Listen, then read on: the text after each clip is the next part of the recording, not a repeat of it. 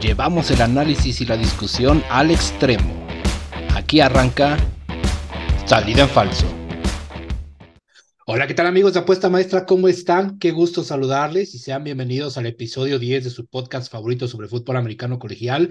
Y sí, en efecto, ya son 10 episodios que estamos juntos y pues nada, antes que, eh, que empezar y, que todo, queremos agradecerles que nos estén escuchando y pues bueno, que estén una semana más con nosotros. Y pues bueno, ahora sí, comencemos con la semana número 6 y sus sorpresas, pero no sin antes darle la bienvenida a mi co-host y compa Gons de Buen. Gons, ¿cómo estás?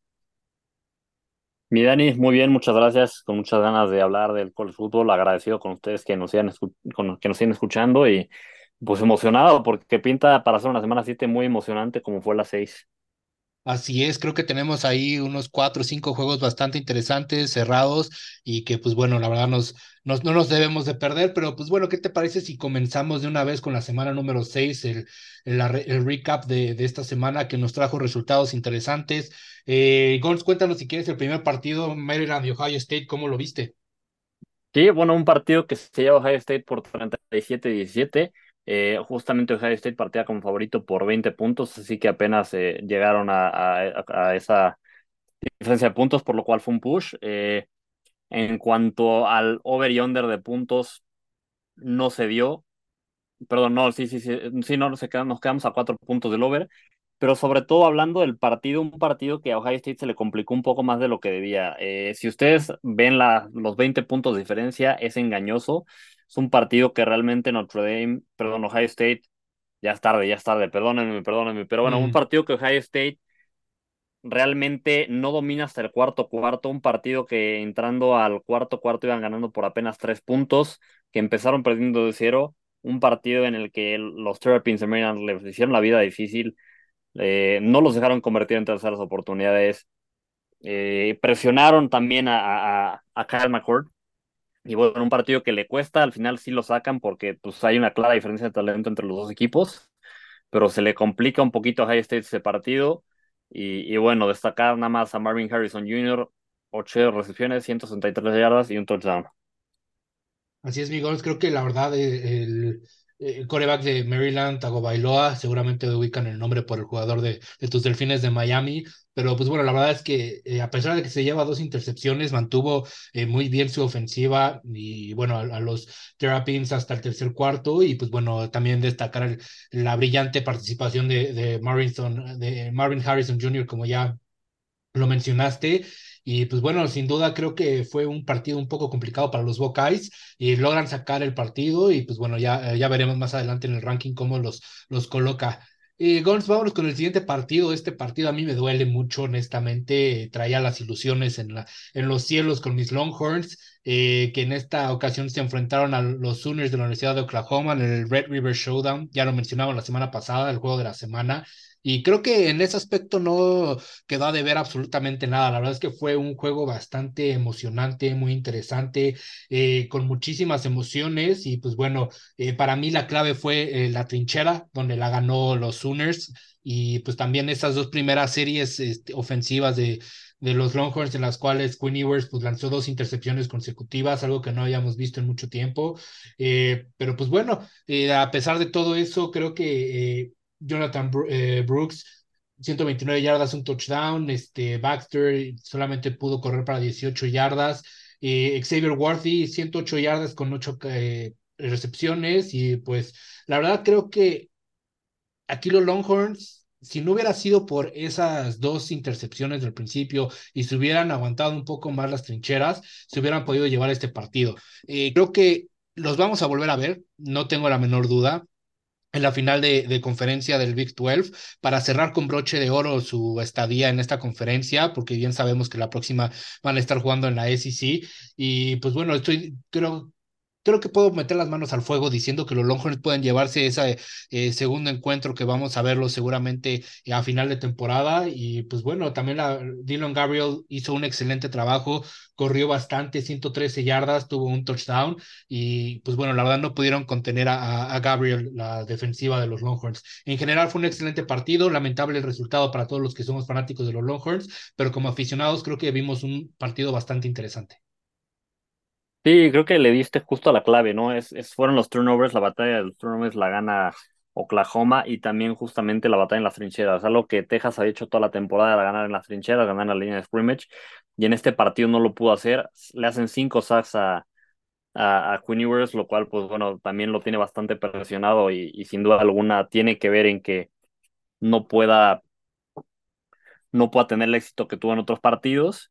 Y, y bueno, reconocer la labor de, de, los Sooners, ¿no? Que también su ofensiva salió muy bien. Dylan Gabriel, el coreback, 285 yardas pasando, un touchdown y bueno, además también tuvo un muy buen papel en el juego terrestre. Entonces, gran papel de los Sooners y yo sí creo con, como tú que los vamos a ver la, en, la final de conferencia del Big 12. Ojalá los veamos, ojalá Oklahoma llegue invicto, ojalá Texas llegue con una sola derrota para que se estén jugando prácticamente un boleto a playoffs en ese partido. Eh, Yo confío en que así será, mi Gons, perdón. Y nada más rapidísimo para las estadísticas de apuestas. El handicap de Texas, pues evidentemente no se dio, termina perdiendo el encuentro. Pero el over-under sí, nos vamos con 64 puntos cuando la línea nos cantaba 62. Y pues bueno, la verdad es que, como bien mencionas, ese sería el escenario ideal. Eh, Oklahoma invicto y Texas con una sola derrota, que es esta justo. Eh, sería un espectáculo de ver en la final de conferencias en el último año del Big 12. Ahora sí, mi Gons, discúlpame, vámonos con el siguiente partido cuéntanos. No te preocupes, pues se enfrentó Florida State contra Virginia Tech, un partido que se Florida State 39-17. Eh, Florida State, el handicap está en menos 23.5, no alcanzan a cubrir. Y bueno, eh, tampoco alcanzamos a que se diera el, el, el over-under de, de, puntos, ¿no? Entonces, nuevamente, perdóname, no, el over-under de puntos apenas se dio por tres puntos, pero Florida State nuevamente no cubre ese, ese handicap ya van varios partidos de temporada en lo que no está cubriendo. Empezó muy bien la temporada los Seminoles. A ver, ganan, ganan bien, pero de nuevo no están siendo tan dominantes quizás como se estaba esperando en estos últimos partidos, ¿no? Y eso pues también preocupa un poco porque hay otros equipos en esta conferencia que están al alza y bueno, Florida State sigue siendo el equipo más fuerte, sigue siendo favorito a llevarse el ACC, pero tienen que ser un poco más dominantes como los vimos justamente en los primeros partidos de la temporada. Por destacar el papel de un jugador, Benson en el corredor de los Seminoles, 200 yardas, dos touchdowns en tan solo 11 acarreos. Así que grandes números para, para Benson. Así es, mi Creo que hay que ser honestos. Los Seminoles empezaron ilus ilusionándonos bastante, y bajaron un poquito el ritmo. Se les complica un poco, la verdad, el juego contra los Hawkeys de Virginia Tech, eh, que pues la verdad es un equipo que de entrada tiene marca perdedora y que pensaríamos que no tendría cómo ponerles tantito al tú por tú, pero pues bueno, se les complica un poquito, pero terminan logrando sacar el partido. Eh, Gon, siguiente, eh, vámonos con los Bulldogs de Georgia recibiendo a los Wildcats de la Universidad de Kentucky. En esta ocasión los Bulldogs se vieron muchísimo más dominantes de lo que nos habían tenido acostumbrados en las semanas anteriores. Eh, se cubre perfectamente el over-under y el handicap que traían los Bulldogs. Termina el marcador 51-13.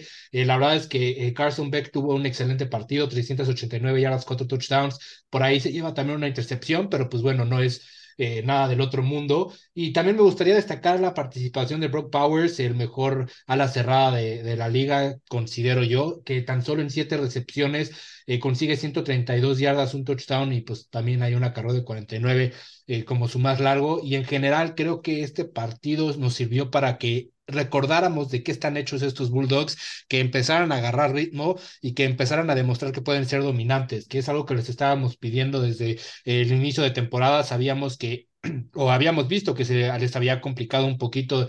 Eh, pues ser dominantes en, en, las semanas anteriores, por fin lo logran y creo que eso les va a ayudar bastante para que empiecen a separarse de los demás equipos que son contendientes a playoffs. Así es, pues yo ya sé muy bien y, y, bueno, esperemos que sigan así. Consideraría yo que ya están despertando, consideraría yo que en este partido, junto con el que vamos a hablar ahorita de Michigan, ambos equipos ya están mostrando dominio, están mostrando lo que esperamos de ellos desde el inicio de temporada y están pues separándose un poquito del resto de los contendientes, ¿no? Obviamente todavía han sido partidos relativamente sencillos, pero ya nos están mostrando esa madera de, de campeones que tienen y que, que esperamos verles desde el, desde inicio.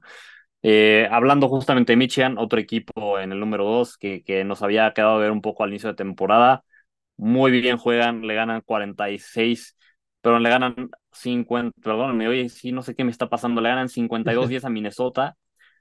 por supuesto que cubren y, bueno, se da también el over de puntos. Ya van dos semanas seguidas que se da el over de puntos para los Wolverines y ya también van eh, dos semanas también en las cuales cubren el spread, ¿no? Habían empezado la mala temporada, como habíamos dicho en semanas anteriores, no habían estado carburando.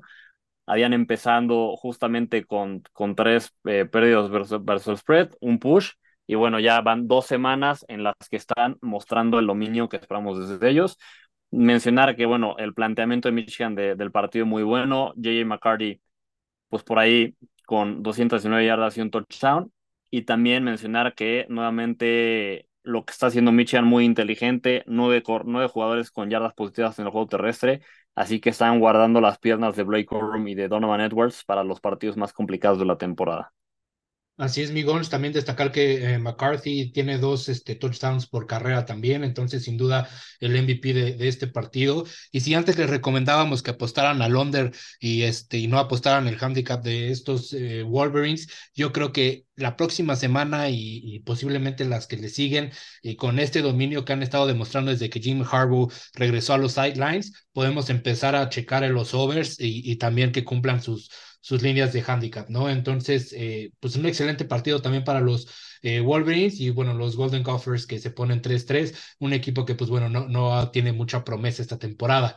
Eh, Gon, siguiente partido y uno que a mí también me sorprendió bastante es el partido entre los Fighting Irish de la Universidad de Notre Dame visitando a los Cardenales de la Universidad de Louisville. Este partido se lo termina llevando los Cardenales 33 puntos a 20. Evidentemente, aquí no, no se da el, eh, este, el handicap de los Fighting Irish y apostaron a los puntos positivos este, para Louisville, por supuesto que se da. Y pues bueno, el, over-under nos vamos con el push que lo teníamos la línea en 53, justamente tenemos ese resultado.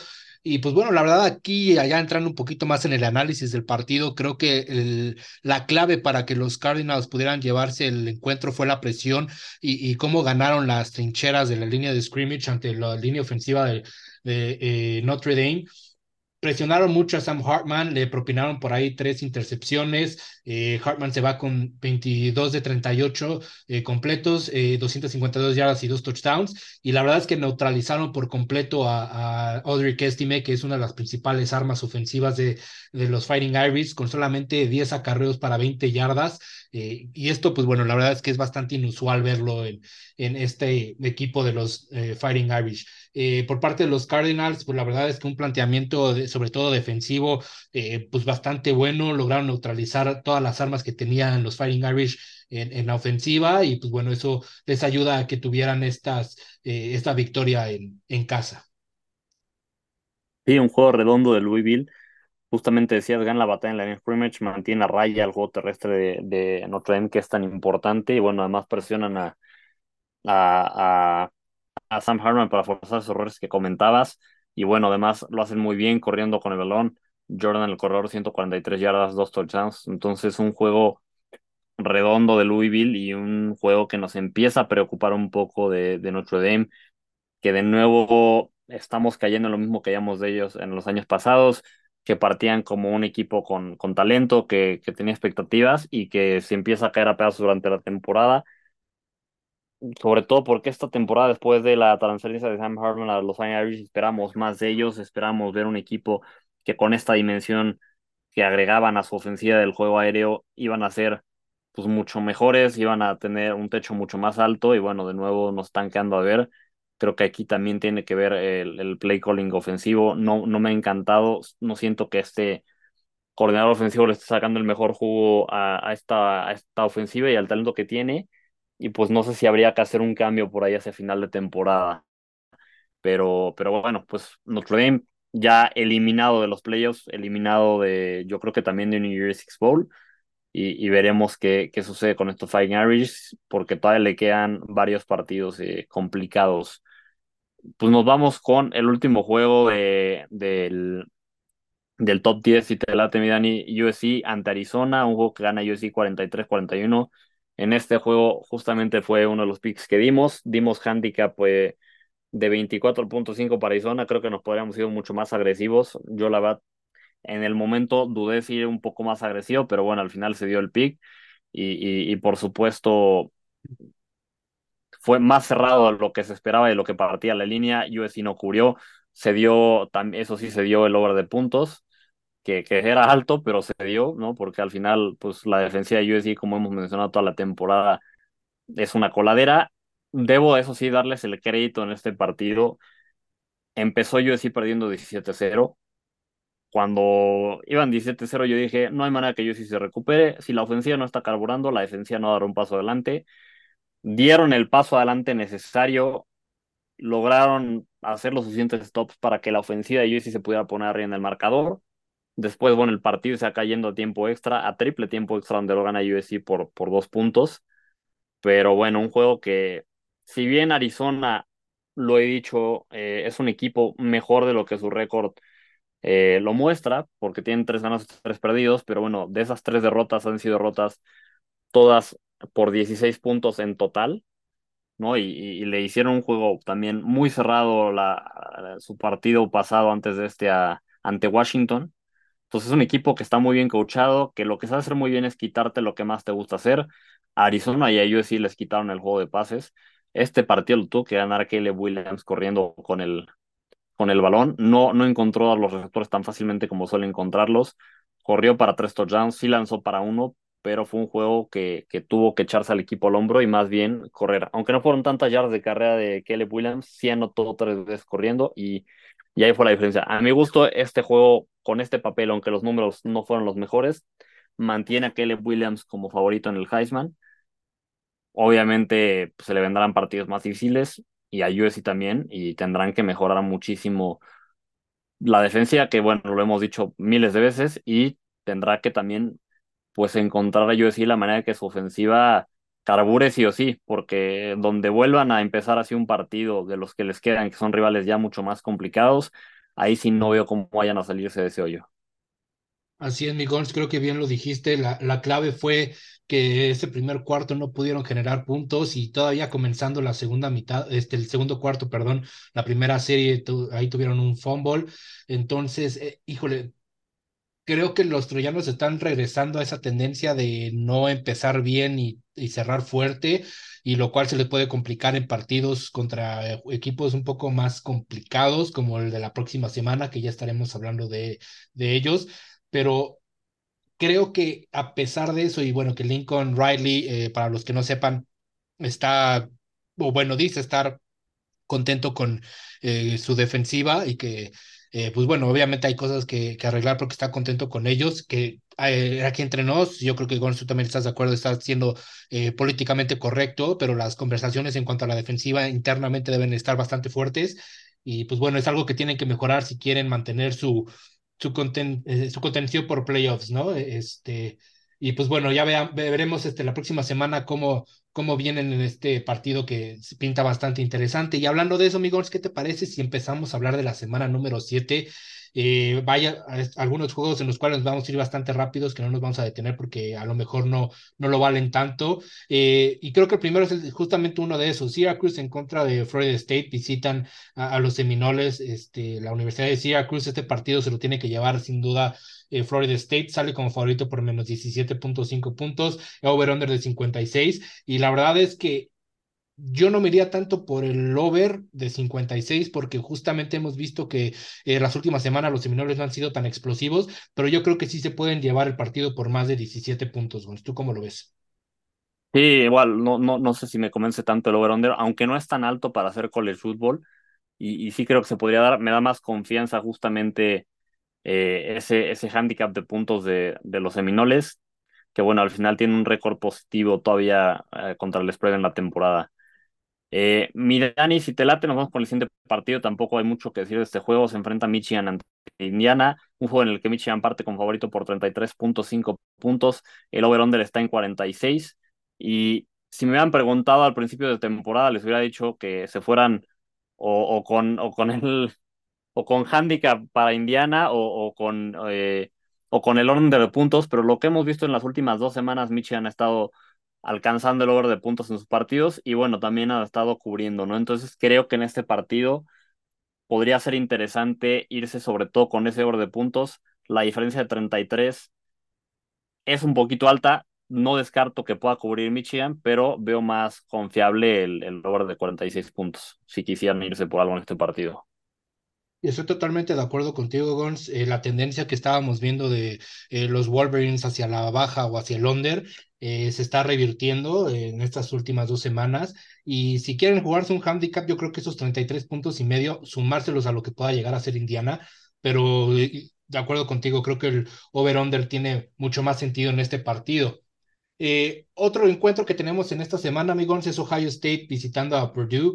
Eh, Purdue en las temporadas anteriores pudiéramos eh, decir que eran dolores de cabeza, no lo es esta, esta temporada. Ohio State también sabemos que es una ofensiva explosiva, les costó al principio un poquito de la temporada agarrar ese ritmo, pero ya lo tienen. Y el over-under está en 49 y medio, que también se me hace un over bastante interesante, sobre todo por cómo hemos visto a Ohio State en las últimas semanas. Y ese handicap de 19 y medio creo que también puede darse fácilmente, Gonz. ¿Cómo lo ves?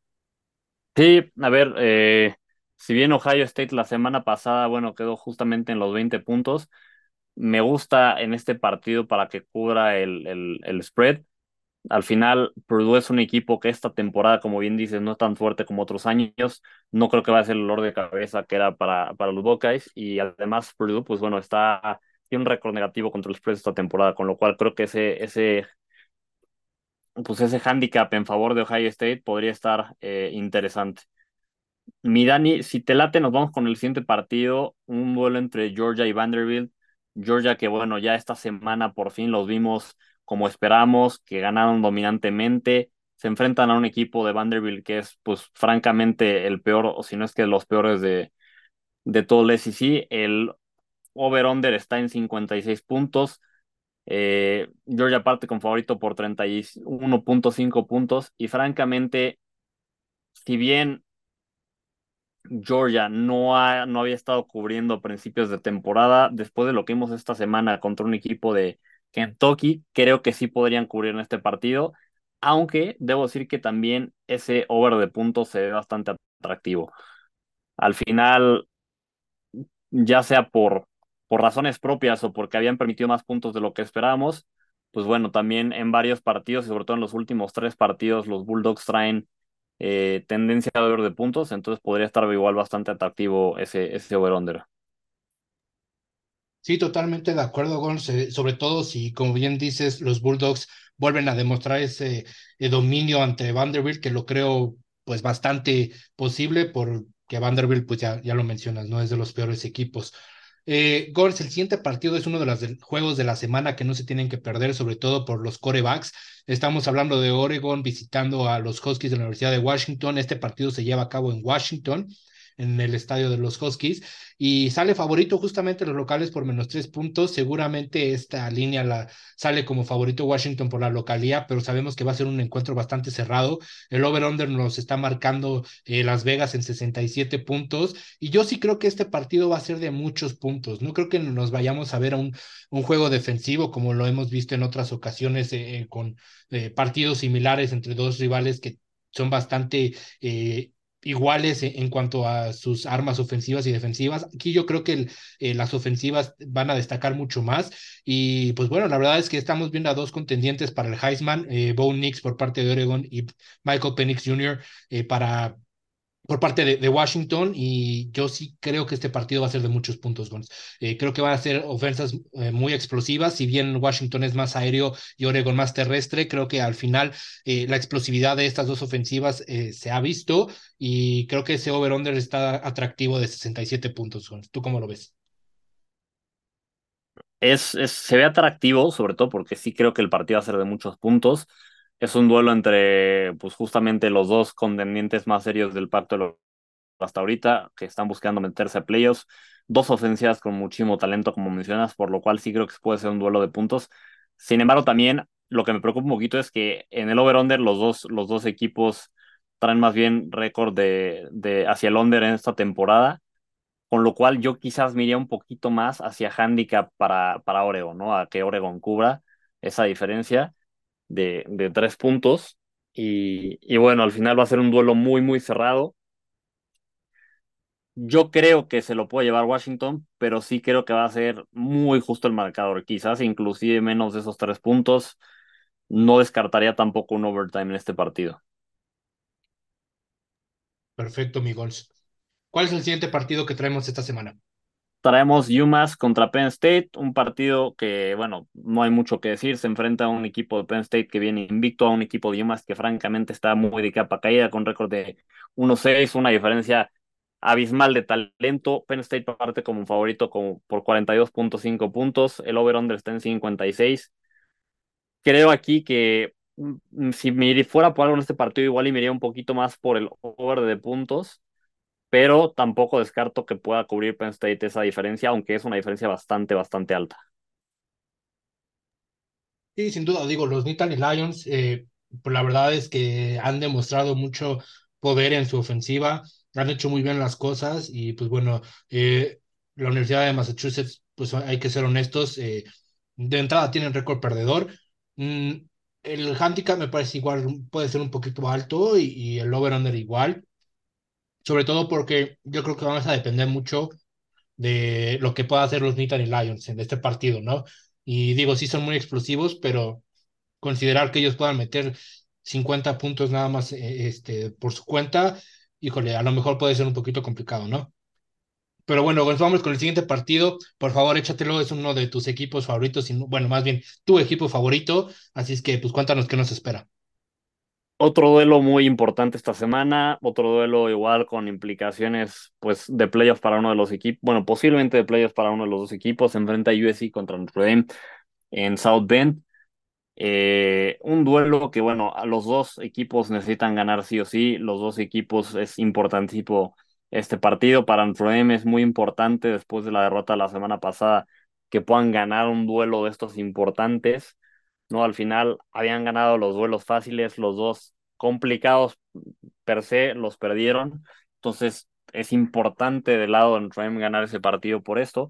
Y USC, pues bueno, por supuesto, para mantener el invicto, para mantener esas aspiraciones de playoffs eh, intactas y para demostrar de cara a lo que viene de temporada, que se vienen todavía partidos más complicados que este, que tienen cómo afrontarlo. Es un duelo que va a ser cerrado, son dos equipos pues talentosos. El, el, el over-under está en 63 puntos. Creo que se podría dar porque, de nuevo, la defensiva de UC permite muchísimos puntos, pero las, las últimas semanas no hemos visto muy bien a la ofensiva de Notre Dame. Entonces, no sé, más bien aquí creo que si me fuera por algo, me iría por el handicap. Notre Dame parte con favorito por tres puntos. Creo que sí el partido se puede definir por un gol de campo, quizás incluso un poquito menos, entonces ahí podría ser hasta interesante meterle handicap positivo a, los troyanos, pero bueno, hacer un duelo muy, muy cerrado y bueno, un duelo también para afianzar eh, ese Heisman o esa candidatura al Heisman de Caleb Williams. De este partido les traemos un pick más adelante, les diremos cuál es, pero bueno, va a ser un juegazo, no se lo pierdan. Así es, Gonzi. Yo creo que aquí la clave va a ser quién gane la trinchera, quién gane la línea de scrimmage. Si la uh, línea ofensiva de Notre Dame le da tiempo a Sam Hartman, puede hacer mucho daño, sabiendo que también este, pues, la, la secundaria de, de los troyanos pues tiene ahí algunas carencias y también puede abrir muchos huecos a pesar de que, pues bueno, la, la línea defensiva de, o bueno, la defensiva eh, contra la carrera de USC es buena. Eh, podría abrir ahí algunos huecos para que Odrick Estime pueda correr bastantes yardas. Entonces, un partido que no se deben de perder, sin duda alguna. Y, yo te diría que se lo puede llevar USC porque además, o sea, veo más fuerte a Notre pero no descarto que se lo lleve USC porque justamente uno de los puntos débiles las últimas semanas de los Fighting Irish en las trincheras ha sido justamente proteger a, a, a, Sam Harman. Y una de las pocas cosas que hace bien USC a la defensiva, porque sí, como dices, la, el, la secundaria es un problema total, pero lo único de las pocas cosas que también es generar presión sin necesidad de, hacer blitz. Son de los mejores equipos en generar presión a los quarterbacks en hacer blitz. Creo que eso que sí logran hacer bien podría ayudarles a enmascarar esa debilidad de, del perímetro, ¿no? Pero sí me preocupa justamente las carreras con, con Audrey Estimate, porque vimos cómo en el partido de Arizona parar a corredores de poder para un corredor con potencia se les complicó muchísimo. Entonces también por ahí pues va a ser un duelo justamente en la, en la línea de scrimmage. Notre Dame seguramente buscará correr, o, porque es algo que se le dificulta a USC, y también buscará lanzar pases. Y USC, pues la clave va a estar en que fuercen a, a, a, Sam Harmon a estar bajo presión como lo logra hacer Louisville. Así es, mi Gons. Yo honestamente voy con la Universidad de Notre Dame, los veo más necesitados de la victoria y creo que con eso van a salir más motivados que los troyanos. Eh, Gons, último partido del top 10 de la semana, este, sí, de, esta semana 7. Eh, tenemos a UCLA visitando a Oregon State. Este, una disculpa, este ya no es del top 10, es un juego extra que tenemos para la semana. Pero pues bueno, en general creo que eh, Oregon State lo veo con muchas más cartas eh, para poder llevarse este partido, a pesar de que no soy tan fan de, del coreback DJ Ugalele. Eh, sale como favorito por cuatro puntos, sobre todo eh, yo creo que sale esta línea porque se juega en Core Valleys, en, Oregon, casa de los Beavers. Y bueno, UCLA que también está ha estado haciendo muy bien las cosas y este partido también no lo descarto como un upset alert, ¿no? Este, el over-under sale por 54 puntos y medio. Y pues bueno, yo creo que Oregon debe llevarse el partido y sí, sin duda la línea me parece bastante justa. Sí, a ver, la línea es justa. Yo este partido sí, sí lo veo como un posible upset Obviamente es dificilísimo ganar en Corvallis. Y, y, Oregon State y UCLA van a ser dos equipos que, que les gusta mucho correr con el balón, que son muy físicos, con lo cual también creo que podría haber un under de puntos, aunque el over-under no es muy alto, creo que podría haber un under de puntos, porque son dos equipos que se defienden muy bien y que en general corren con el balón, lo cual pues alarga los tiempos de posición y acorta los partidos y entonces limita la cantidad de puntos que podemos ver. Pero yo sí posiblemente podría haber un offset en este partido porque veo un equipo de USLA un poco más completo a la ofensiva, con un coreback que si bien es novato y, ha cometido unos errores, está viéndose mejor cada semana, está aprendiendo y tiene más talento a mi gusto que DJ y además UCLA tiene una defensiva más completa, ¿no? Entonces que ha sido la, hasta ahora la mejor del pacto. Entonces, creo que eso le podría dar la posibilidad a UCLA de sacar un Corvallis, aunque sabemos lo difícil que es. Perfecto, Migón. Sí, ¿cuál es el último juego que tenemos extra esta semana? Pues bueno, este no es un juego del top 10, pero sí es un juego del top 25. Los dos equipos están rankeados. Se enfrenta Miami ante North Carolina. Un duelo que aparentaba más atractivo antes de esta semana honestamente, eh, después de que Miami pierde, pues bueno, pierde un poquito el atractivo de este partido. Sin embargo, es un duelo entre dos equipos que igual están buscando ser contendientes, buscar cómo meterse al, al campeonato del ACC. Parte como favorito North Carolina por 3.5 puntos y el over-under está en 57. Yo francamente aquí, después de lo que vi la semana pasada, creo que sí me iría más porque North Carolina cubra ya que al final North Carolina viene muy bien los últimos juegos, Drake May está jugando muy bien y Miami me preocupa que haya perdido contra los Yellow Jackets de Georgia Tech, pero sobre todo me preocupa que no solo que hayan perdido, porque aunque hubieran ganado hubiera sido un duelo muy cerrado ante un equipo de Georgia Tech que no trae mucho esta temporada. Entonces, creo que se debe al partido North Carolina sin muchos problemas. Yo estoy de acuerdo contigo, Gon. Digo, creo que Miami va a hacer los ajustes necesarios después de haber visto eh, lo que sucedió en contra de los Yellow Jackets, como bien dices.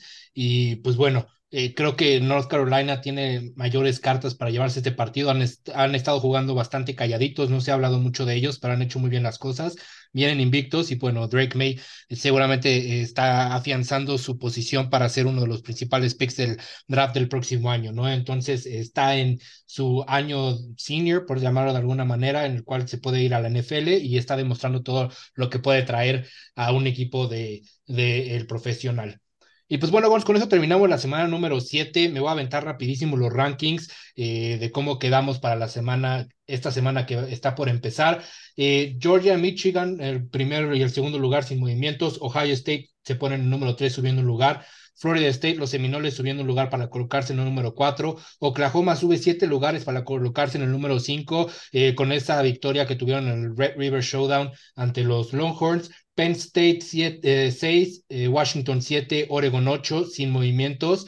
Texas cae 6 lugares después de esa derrota en el Red River Showdown para colocarse en el 9.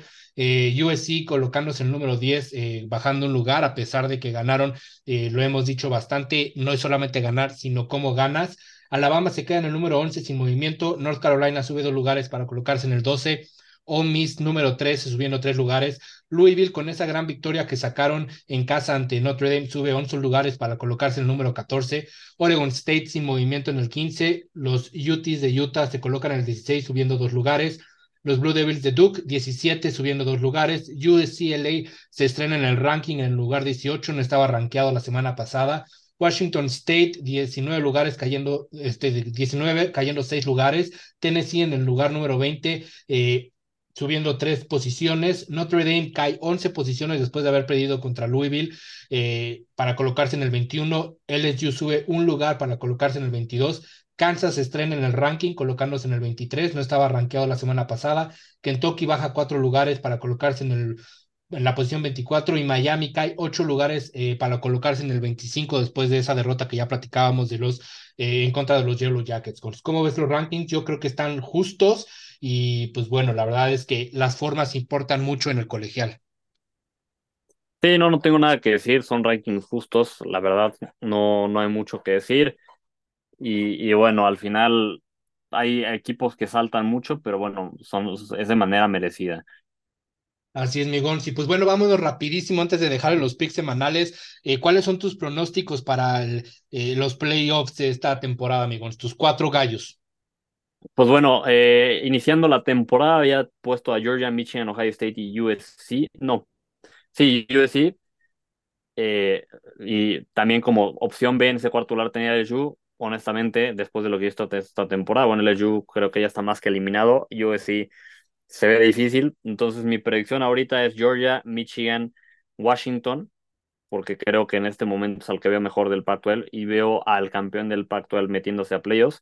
Y en cuarto lugar Oklahoma, aunque también si los Longhorns logran sacar ese campeonato y vengar esa derrota ante los Sooners, los vería en ese lugar. Pero en este momento veo Georgia, Michigan, Washington y Oklahoma.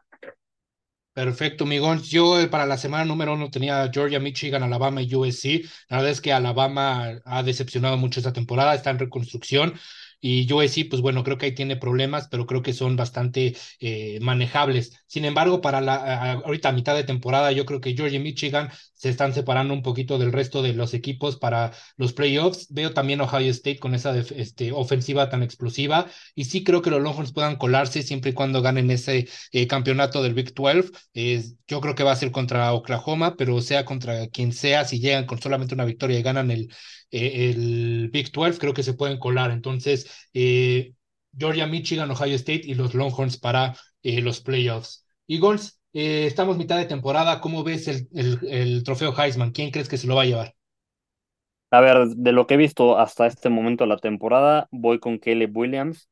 Obviamente le quedan muchos partidos difíciles donde podría eh, quizás quedarse un poco atrás de sus competidores, eh, en particular de Michael Penny Jr., que lo tengo en segundo lugar, pero por lo que he visto hasta este momento, no tengo razón para quitárselo a Caleb Williams. Perfecto, Miguel. El tío Playduet está pagando más 235 para Caleb Williams, cayó a segundo lugar.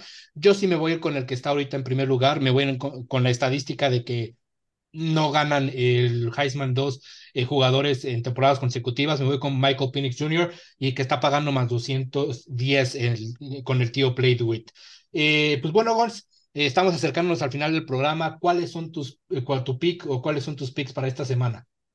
Bueno, este pick que les traigo esta semana es un prop de jugador y es, bueno, un touchdown por tierra de que mínimo un touchdown de, por tierra de Kelly Williams que está pagando menos 143. La verdad, lo veo bastante posible. En las últimas dos semanas, Kelly Williams suma cinco touchdowns por tierra, ha anotado en los últimos dos partidos y creo que en este partido también va a necesitar hacer uso de sus piernas, con lo cual veo bastante posible este pick. Perfecto, amigos. Yo me voy a ir con eh, el handicap de los Star Heels en North Carolina, menos 3.5 pagando menos 110. Eh, van invictos en casa 3-0, yo creo que se lo van a llevar, sobre todo por cómo vemos a la defensiva de Miami. Y pues bueno, ya con esto terminamos, Migons, muchas gracias. Eh, lo pueden encontrar a Gonzalo en Twitter como arroba eh, db21, a mí como arroba el coach Parra. Los, muchísimas gracias por escucharnos, nos vemos hasta la próxima y pues bueno, recuerden apostar con responsabilidad. Hasta luego, banda. Nos vemos.